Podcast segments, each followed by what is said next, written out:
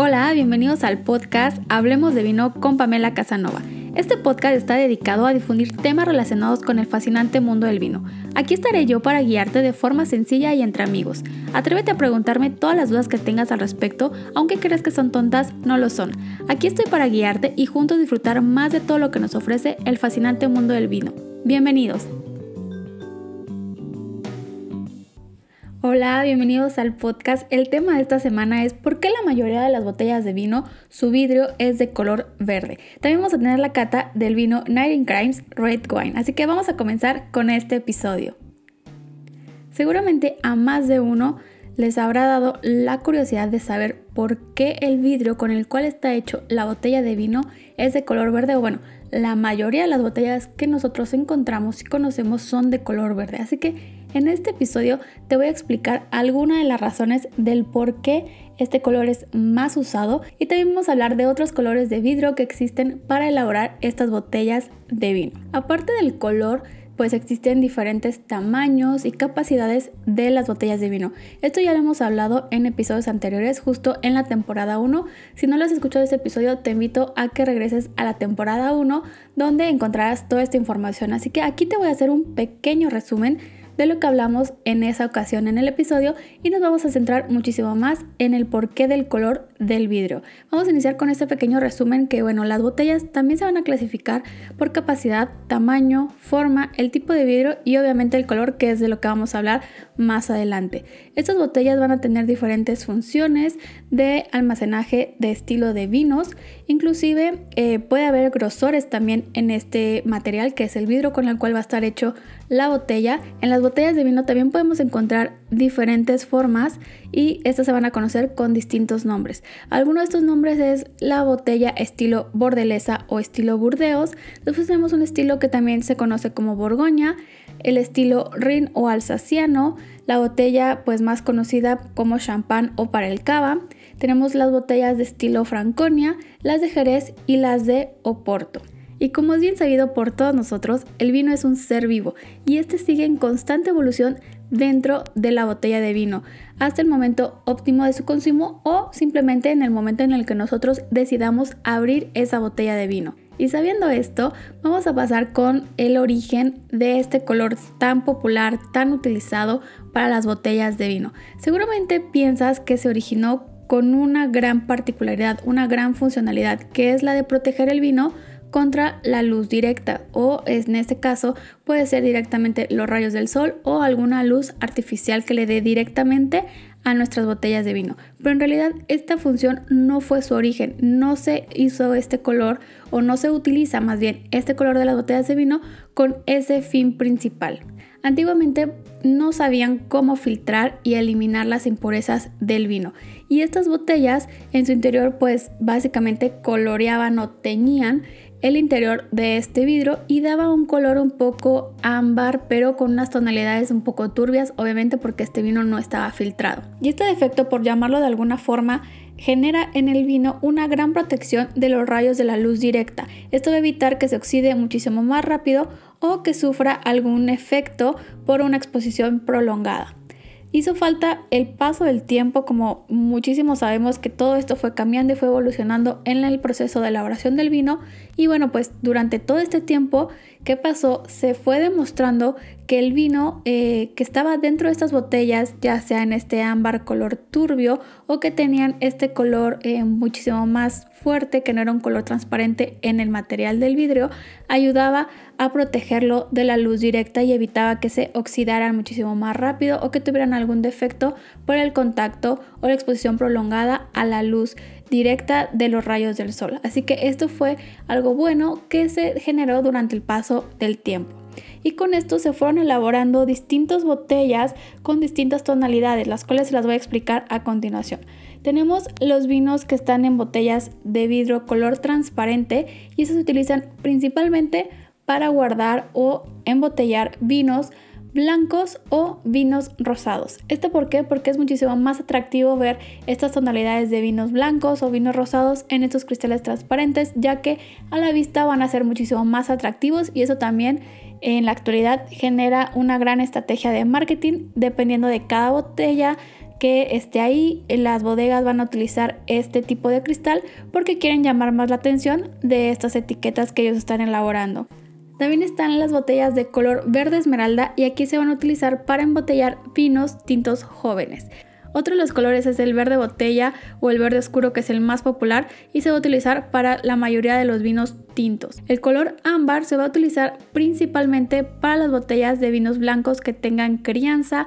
Eh, también podemos encontrar algunos vinos tintos con crianza o reserva dentro de estas botellas color ámbar. También tenemos las botellas color negro o color humo, donde también se van a utilizar para almacenar vinos tintos con crianza reserva y también las botellas color negro son muy utilizadas para el jerez y el oporto. Y algo importante que me gustaría compartirles es que el vidrio transparente no va a filtrar más que un pequeño porcentaje de la luz. En el caso del color verde, solamente es capaz de filtrar entre un 30 y un 60% de la radiación de la luz. Y bueno, el color ámbar va a atrapar el 90% de la luz de esta radiación. Así que este sería el mejor color para guardar y almacenar nuestro vino en alguna botella de color ámbar. Aquí quiero dejar claro que no porque sea un vino que esté dentro de una botella color ámbar va a ser mejor que uno que esté dentro de un color verde, de un color transparente o incluso eh, olvidé mencionarles el color azul también es muy utilizado para almacenar vinos blancos. Así que esto no va a inferir o va a decir si el vino es mejor, si está dentro de alguna de estas botellas por el color. Simplemente son estilos. Eh, la bodega va a decidir qué tipo de botella y qué tipo de color de vidrio quiere para cada uno de sus vinos. Es bien sabido que el color verde esmeralda o el color verde botella es el más común, es el más popular, pero también es el más económico. Así que también esa es otra razón del por qué encontramos la mayoría de las botellas de vino en el mercado son de color verde esmeralda o verde botella. Así que no se dejen llevar por un color del cristal. Simplemente ustedes decidan el vino que a ustedes les parezca mejor y no se dejen guiar por el color. Simplemente estas son algunas de las recomendaciones y el por qué existen estos distintos tonos, estos distintos colores de cristales para elaborar estas botellas de vino. Iniciando con la cata de esta semana, hoy vamos a tener un vino tinto de la bodega Nighting Crimes. Este vino es una añada 2018 y es la etiqueta Red Wine. Es una mezcla de Syrah, Merlot y Cabernet Sauvignon. Tiene 12 meses en barrica de roble y es un vino de Australia. En vista es un vino limpio, brillante, con tonalidades color cereza y en nariz vamos a tener muy presente las notas de frutos rojos. Estos frutos rojos en su versión ya más madura, con un poquito más de azúcar. Tengo eh, muy marcada la frambuesa, las fresas, las cerezas, pero también unas notas de especias como la canela, un poco de pimienta y también muchísimas notas de vainilla. En boca este vino tiene una entrada muy ligera tiene un pico de dulzor muy marcado, no es empalagoso, pero eh, es un vino que sí, que es un tinto ligero, pero con un cierto perfil un poco más dulce, tiene una buena acidez, eh, un buen nivel de alcohol. Para mí es un vino redondo que está bien balanceado. Eh, al ser un vino tinto tan liviano, tan ligero, creo que va muy bien con platillos de igual forma, muy livianos, muy ligeros. Eh, lo puedes acompañar con quesos, con algunos embutidos, con eh, pizzas, algo muy sencillo, más elaborado pero una línea sencilla, sin tanta complicación. Algunas flautas de res le pueden ir perfecto. Eh, tostadas de picadillo también, alguna tinga de pollo, tinga de res le puede ir muy bien a este red wine.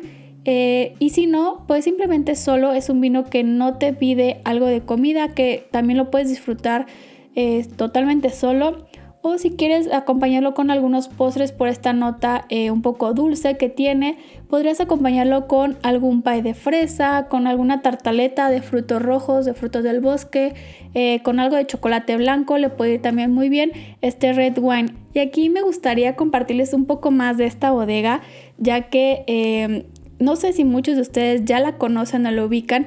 Aquí en México eh, ya está a la venta. Si tienes duda de dónde conseguirlo, envíame un mensaje directo, ya sea por Facebook, que me encuentras como Pamela Casanova Sommelier, o en Instagram como Pamela Sommelier, y yo te digo en dónde encontrar este vino aquí en México. Y bueno, pues esta bodega va a contar la historia de 19 criminales, los cuales llegaron a Australia. Y bueno, pues haciéndoles un pequeño resumen, durante el siglo XVIII y XIX en Inglaterra existió una alternativa para que aquellos que habían cometido crímenes no fueran directamente a la horca y simplemente eh, la opción era el destierro. ¿De qué se trataba este destierro? Bueno, pues simplemente eh, evitaban el ser ahorcados y los mandaban hacia Australia. Y ahí pues tenían que cumplir su condena en el exilio. Y bueno, pues llegaban a Australia, que fue el destino donde los criminales pues terminaban de pagar su, condena. Y actualmente eh, la bodega Nighting Crimes va a tener eh, esta forma de contar la historia de cada uno de estos criminales que fueron llevados al exilio. Cada una de estas etiquetas van a contar la historia y esta bodega tiene una tecnología la cual su etiqueta es totalmente interactiva por medio de una aplicación. Tú pasas directamente la cámara de tu celular frente a la etiqueta y este va a cobrar vida. Te va a ir contando la historia de su crimen de viva voz. Así que está muy interesante conocer esta bodega y cada una de estas etiquetas porque no solamente estás conociendo el producto, en este caso el vino, sino también la historia de cada uno de estos criminales y también bueno pues vamos a encontrar una variedad tanto de mezclas como es el caso de Red Wine, vamos a tener varietales, tenemos de Cabernet Sauvignon y también hay un vino blanco Chardonnay y otro vino más de mezcla. Así que yo te invito a que pruebes alguno de estos vinos de Night Crimes y me envíes alguno de tus comentarios si te gustó, qué te pareció esta nueva tecnología, esta parte interactiva de las etiquetas que maneja la bodega. Y esto ha sido todo por el tema de la semana. Me gustaría leer tus dudas o comentarios y por supuesto de qué otros temas te gustaría que platiquemos. Nos escuchamos la próxima semana. Te invito a que me sigas en redes sociales donde seguimos en contacto. En Instagram me encuentras como Pamela Sommelier y en Facebook como Pamela Casanova Sommelier. Nos escuchamos a la próxima. Vino abrazos.